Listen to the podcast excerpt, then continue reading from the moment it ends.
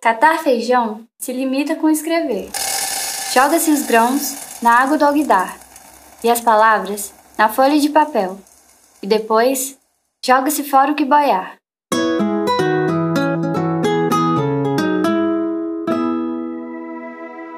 Sejam bem-vindas e bem-vindos ao Catar Feijão, seu podcast de literatura.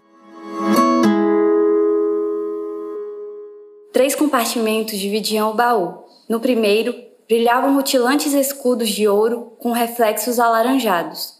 No segundo, lingotes mal polidos e organizadamente arrumados, que tinham ouro puro no peso e no valor. No terceiro, finalmente, cheio pela metade, Edmund remexeu aos punhados os diamantes, as pérolas e os rubis que, numa cascata ofuscante, faziam, caindo uns sobre os outros, o barulho do granizo nas vidraças. Após ser tocado, apalpado, enfiando suas mãos trêmulas no ouro e nas pedras preciosas, Edmund levantou e começou a correr através das cavernas, com a exaltação palpitante de um homem à beira da loucura. Subiu numa rocha de onde podia descortinar o mar e não viu nada. Estava sozinho, completamente sozinho, com suas riquezas incalculáveis, inauditas, fabulosas, que lhe pertenciam. Entretanto, estava sonhando ou acordado sonhava um sonho fugaz ou abraçava a realidade corpo a corpo. Precisava rever seu ouro e, no entanto, sentia que não teria forças para suportar tal visão naquele momento.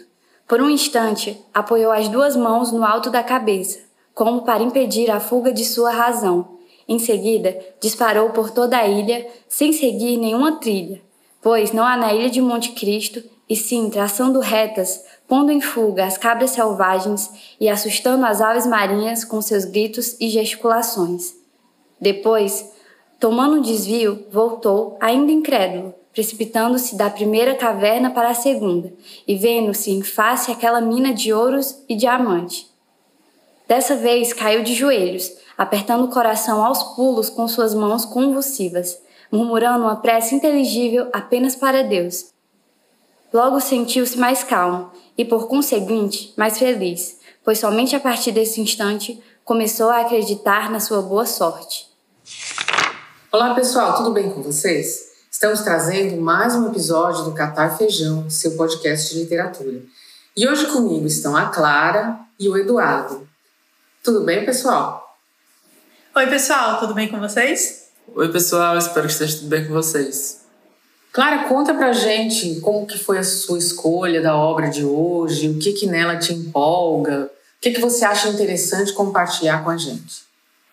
Bom, a primeira vez em que eu conheci a história do Conde de Monte Cristo foi quando eu estava na sexta série do ensino fundamental e eu precisei ler uma adaptação para o colégio. E logo de cara eu me interessei muito pela história, eu achei muito interessante, também procurei um filme para assistir então, desde então, eu tinha muito interesse em ler a obra completa, pois ela é muito extensa e ela geralmente tem mais de mil páginas nas edições que você pode encontrar nas livrarias. E por causa disso, acabei adiando muito a minha leitura pelo fato de que eu pensava que poderia, poderia ser uma leitura muito cansativa, que poderia demorar muito. Então, apenas muitos anos depois que eu consegui finalmente ler a obra por completo e foi algo que me surpreendeu bastante, pois apesar de ser um livro que as pessoas chamam de um grande calhamaço, é, a leitura é muito fluida, com uma linguagem muito simples e é uma história muito envolvente, coberta de reviravoltas e momentos surpreendentes. E você, Eduardo, já leu a obra? Ainda não, mas eu tenho muita vontade de ler alguma obra do autor. Então conta pra gente um pouco sobre a vida dele. O Alexandre Dumas nasceu em 1802 e ele era neto de um marquês e de um escravo africano. Seu pai era um importante general do exército napoleônico. O Dumas se inspirou em episódios da vida de seu pai para compor suas narrativas. É, o autor foi criado pelos avós maternos e já aos 13 anos começou a trabalhar em um escritório de advocacia. E já nos 20 ele decidiu tentar a vida em Paris. O autor era um autodidata. Ele começou a sua carreira no teatro, pois o gênero do romance só passou a ganhar mais prestígio lá pelo século XIX. Ele era uma grande celebridade na venda dos folhetins. Inclusive, ele ganhava por linha escrita. e logo os seus textos começaram a ser traduzidos para outras línguas.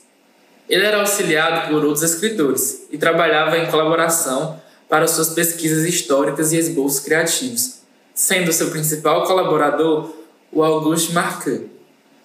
E uma curiosidade muito legal sobre o autor: ele construiu o Castelo de Monte Cristo em uma região afastada de Paris para fugir da fama excessiva e trabalhar melhor com seus manuscritos.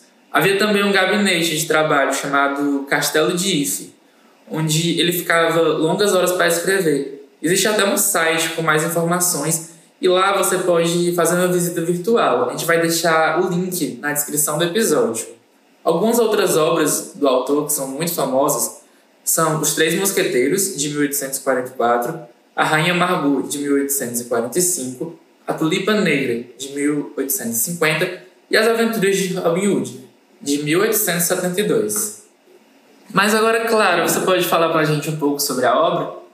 Bom, O Conde de Monte Cristo foi publicado em forma de folhetim entre agosto de 1844 e janeiro de 1846. Pode parecer um pouco estranho, mas naquela época era muito comum que os romances fossem publicados em jornais é, e por capítulos. No caso do, do Conde de Monte Cristo, ele também foi dividido em quatro partes. E a história pode parecer muito familiar, porque ela também influenciou várias outras narrativas, não só na literatura, mas também no cinema e na televisão. Bom, mas sobre o que se trata o Conde de Monte Cristo? É, nós vamos acompanhar um protagonista chamado Edmond Dantès, que apresenta uma vida estável, mas ele acaba sendo traído por alguns colegas e ele é preso injustamente acusado de ser um espião de Napoleão Bonaparte, e assim ele passa 15 anos preso no castelo de Ife. Ele perde o pai, a noiva e até mesmo a sua própria identidade, pois ele passa a ser chamado de prisioneiro número 34. E após conseguir fugir da prisão, ele passa a construir um plano de vingança contra aqueles que o colocaram naquela situação. Esse tipo de narrativa pode parecer muito semelhante a outras obras, não só na literatura, mas também no cinema e na televisão. E acho que até mesmo vocês podem ter visto histórias parecidas nas novelas da dramaturgia brasileira, como por exemplo Chocolate com Pimenta e O Outro Lado do Paraíso, onde nós temos a protagonista que passa por humilhações e traições e depois elas voltam transformadas com muito dinheiro e com planos de vingança.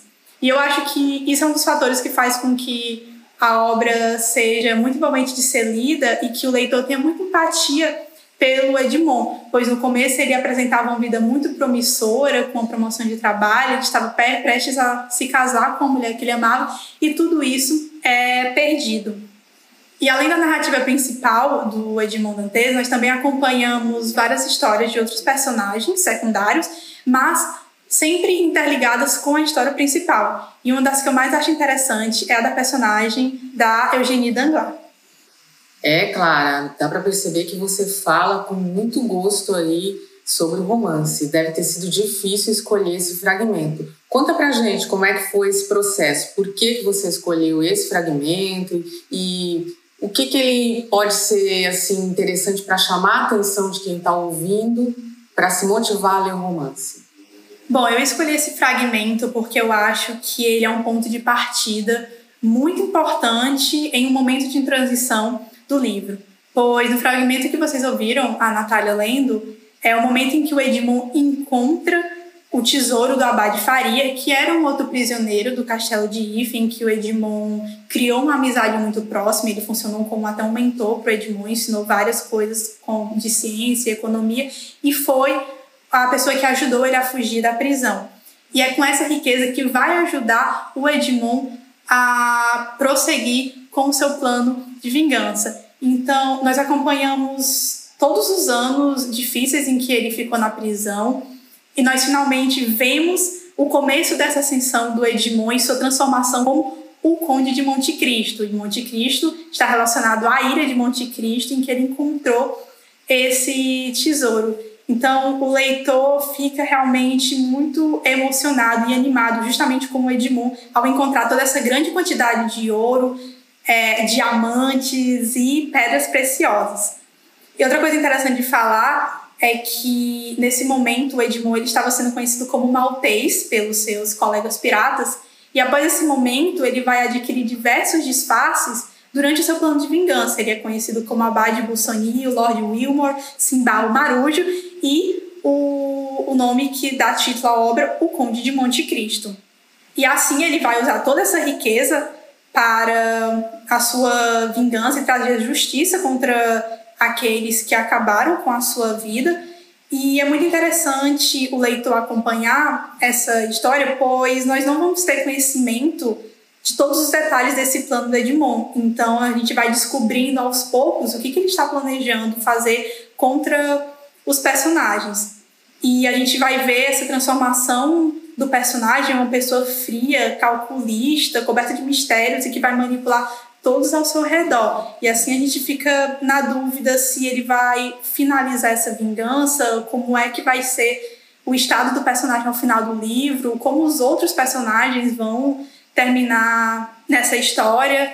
É, e eu também deixo outras perguntas para instigar a atenção de vocês a ler o livro. Então, se vocês ficarem interessados em saber como ele fugiu da prisão, por que ele foi traído, será que ele vai conseguir a amada dele de volta? Então, eu deixo todas essas perguntas no ar para que vocês fiquem interessados em ler a obra, pois eu acho que, apesar dela ser muito extensa, ela é muito interessante, tem muitos personagens e é muito legal de acompanhar todas essas histórias e todo esse arco de fugas e traições e romances e vinganças.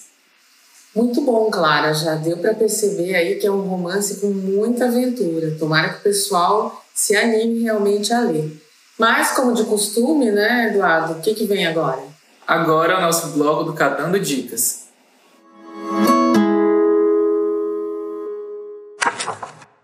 Clara, que dica que você pode dar aí relacionada ao Conde de Monte Cristo, enfim? O que, que você sugere? Bom, no Catando Dicas de hoje eu escolhi sugerir um filme chamado Um Sonho de Liberdade. Ele é de 1994 e ele foi dirigido por Frank Darabont. Eu escolhi esse filme porque ele tem uma narrativa muito similar do Conde de Monte Cristo, onde a gente acompanha um homem que foi preso injustamente e ele vai fazer um plano de fuga e de vingança. E o livro do Dumas, ele é até mesmo citado em uma cena pelo protagonista e nós podemos ver como essa história é uma grande influência para os próprios personagens do filme. E uma curiosidade, é O Sonho de Liberdade, ele é baseado em um romance do escritor Stephen King. E aí uma dica daqui, do, da nossa região, né, que alguns dizem que não aconteceu, não foi um fato histórico, que é uma lenda, enfim, tem uma certa polêmica, mas é uma dica para quem está aqui em Fortaleza ou está passeando pela cidade, que a visita a um ponto turístico chamado Forte Nossa Senhora de Assunção. Então, lá seria o local onde a comerciante e revolucionária Bárbara Alencar teria ficado presa. Ela, que teve seus bens confiscados, foi muito importante na Revolução Pernambucana de 1817 e da Confederação do Equador, além de ser avó do famoso escritor José Alencar. O forte pode ser visitado por agendamento prévio junto à comunicação social da região militar. E, entre outros locais importantes para a nossa história, pode ser visitada a cela onde Bárbara Alencar esteve detida. Bom, pessoal, então por hoje é isso. Esperamos que vocês tenham gostado e tenham se animado a ler ou a reler o Conde de Monte Cristo, além de todas essas dicas que a gente deu também. Até o próximo episódio.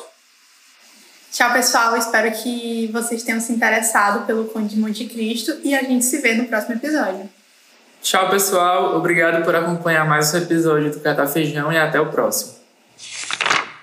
Todos os episódios da primeira e segunda temporadas do Catar Feijão, assim como as atuais, estão disponíveis na plataforma Spotify e no Google Podcast.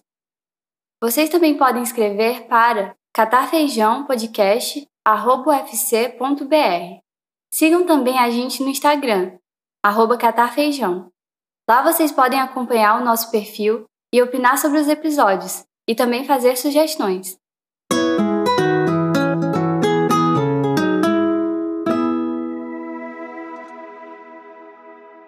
Roteiro: Clara Ximenes.